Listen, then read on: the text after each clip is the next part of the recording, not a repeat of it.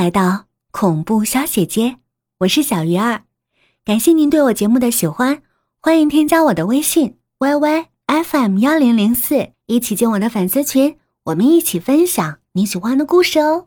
我的个人微信是 y y f m 幺零零四，期待您的来访哦。天色不好，大约晚上还会有雨，我们到时已经朦胧落黑。老吴的餐馆叫渔人之家，位于一个坡上高档小区的一层门市房里。房门口有个小花园，打理的十分整齐。红砖铺的小路两边是竹竿架的篱笆，隔篱笆一望，里面种满蔬菜，茄子、辣椒、硕果累累。目光向近处一扫，我忽然尖叫出来。许多颗女人的头颅排成笔直的一排，头盖骨被敲开圆形的洞，颅腔里装满了土，种了兰花和藤蔓。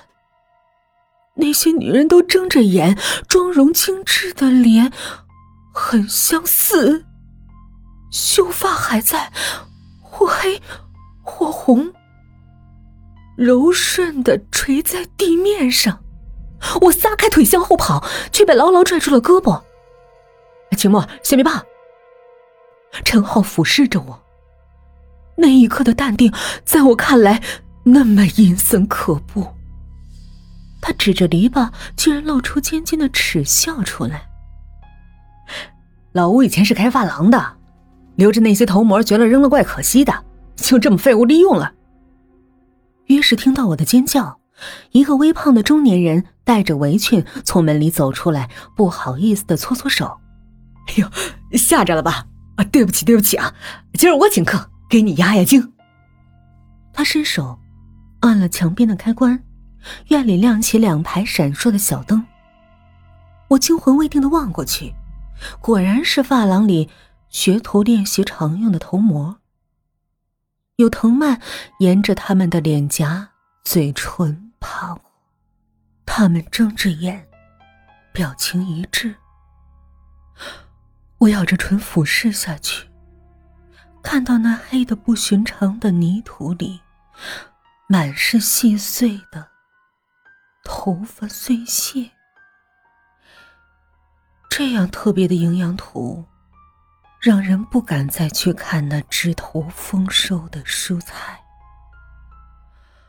我缓出一口气，尴尬的笑了笑。在一排头模的注视下，随着陈浩走了进去。屋里只有我们一桌客人，老吴亲自下厨，饭菜味道的确很好。他做的川菜，油淋淋的辣，艳红的辣椒油刺激着感官，也刺激着食欲。偶尔一刹那，我想起了新闻图片上那张血红的牌子。蹙了蹙眉，这些菜都是老吴亲自种的，现从院子里采的，天然无公害。陈浩说：“老吴可勤快了。”我点点头，放下筷子。陈浩笑笑，也放下筷子，看着我。他抿了抿嘴，似攒了很大的勇气说：“秦墨，其实……”我挺早就喜欢你了，只是不知道你的意思。啊！我着实惊到，没想到他会选择今天这样直接表白。做我女朋友吧，销售这工作确实是很累。你不喜欢的话，可以换个轻松的，挣钱多少没关系。以后家里主主要靠我。他说的朴实而认真。我也认真的考虑了几分钟，然后遗憾的摇摇头。咱们不合适。这是个敷衍的借口，却也是个万能的借口。陈浩失落的点了点头，没说话。彼此都没有心情再吃下去。老吴还是客气的为我们免了单。离开时，他安慰的在陈浩肩上重重拍了两下。我记得，他一直在厨房忙活。原来，我们的对话也还是听到的。我经常上的除了微博和新闻网站，还有一个大型的交友社区。今天微博上几个好友在转发一则寻人消息，走失的是位老妇人，六十上下，着花衬衫，每天坐四零三路公交去湖滨公园练太极剑，黄昏在超市排队领老人卡打折券，然后坐公交车回家。但昨晚老人一直不曾回家，家属重金急寻，放了联系方式和照片。老人的样貌有几分熟悉。但也只是有几分罢了。在我眼里，人到了老年，长得所差无几，那些五官的特征都被褶皱取代。我和交友网站上认识的成功男士李清明，会了一次面，对方儒雅得体，一身低调名牌，举手投足都是成熟魅力。他对我似乎也比较满意。最近时常来公司楼下接我下班。这几天他去国外出差，我只好恢复挤公交的生活。陈浩说他今天不上网，正好一起下班，可以陪我一起到公交站等车。我点点头说好。自表白事件之后，我们首次打破尴尬。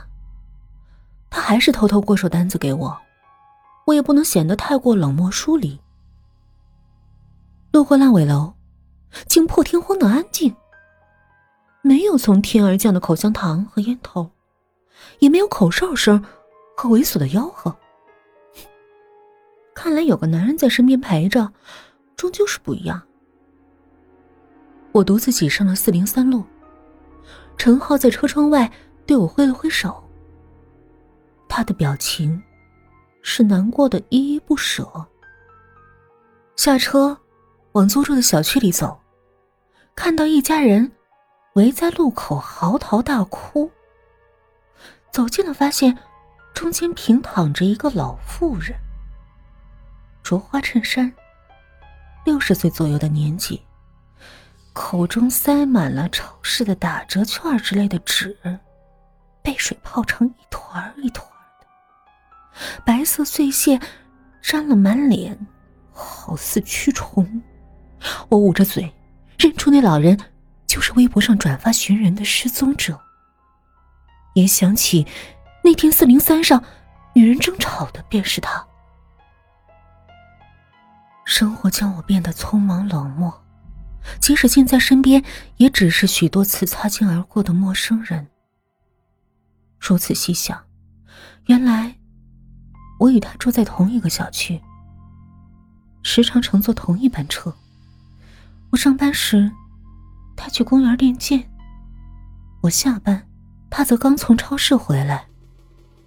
老人脾气不好，在菜场与菜贩争执，街长喜欢插队，有几次把小区里翻垃圾桶寻找瓶子废纸的流浪老人骂得抬不起头。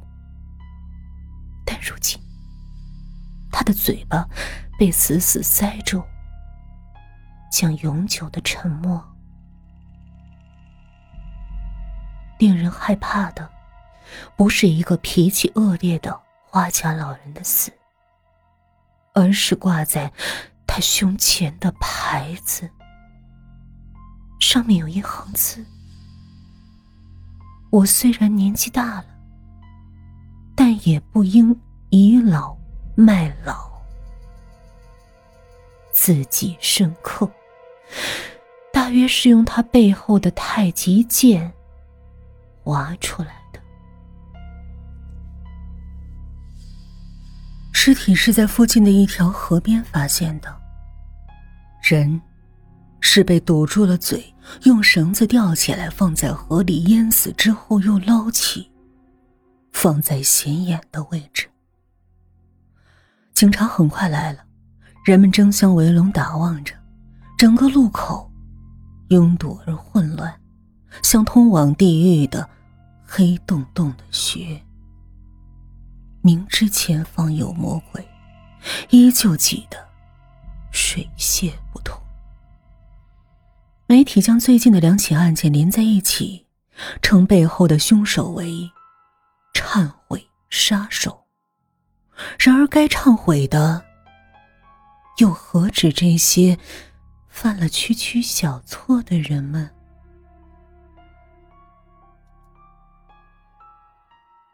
世界好像陷入一场不小的慌乱。早上的第一条新闻依旧是有人被谋杀了。使用地沟油的饭店老板被绑在了路灯架上，嘴上插了一只红色的漏斗，他的腹部隆隆鼓起，撑破黄色的 T 恤，肚皮像盛满了水的气球，透着一层油亮的光泽，仿佛只要轻轻一碰，便会砰的爆裂。偷偷跑到网吧通宵游戏的孩子，被发现死在屏幕前。本以为是过劳猝死，走近才发现电脑屏幕上滚动着一行字：“我的人生是劣质的，十几年与几十年没有区别。”短短半个月时间里，类似的死亡事件接连不断的发生。有时近在身边，有时在很遥远的其他城市，死的人都犯过错，死状都在向世人展示着他们的歉意。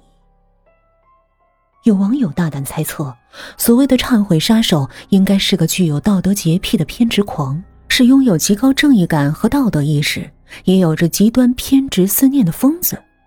在他的思维里，如果罪犯都进了牢，受到惩治，再将那些游走于道德与法律之间的人清洗掉，就像将横陈于街边的垃圾归拢一处，集体焚烧毁灭，那这世界是不是会变得毫无瑕疵的完美？有洁癖的人，容不得一丝灰尘的存在，可能都是别人的事儿。在厄运没有降临到自己面前时，生活还要继续。李清明出差回来，请我去一家法国餐厅吃饭，我们相处愉快，发展稳定。席间，他跟我讲起他的创业历程，如何从一个一无所有的乡村青年，一步步走到如今身家千万的功成名就，各中辛酸，也是段励志故事。他说：“最初，他穿着一双黑胶鞋跑市场，一天十几个小时走下来，半个月鞋底磨烂。为了省钱，里面垫了几层牛皮纸，继续穿，继续跑。”他说：“其实啊，我也并不在意是否一定要飞黄腾达，但人生短暂，如果每一天入睡之前都无愧的说一声‘今天我很充实，很努力，没有白白浪费’，这就足够了。”那些恰恰相反的人，其实是坏掉的。一个成功男士说这番话，说服力自然大了几倍。李清明将我送回公寓时，贴近我耳朵说：“只想时时刻刻让你待在我身边。”我笑笑，我也是。嫁入豪门，衣食无忧。不再奔波劳碌，这是我一直以来的梦想。可兀尔，也有几分不安。坏掉的，我是属于那些坏掉的人吗？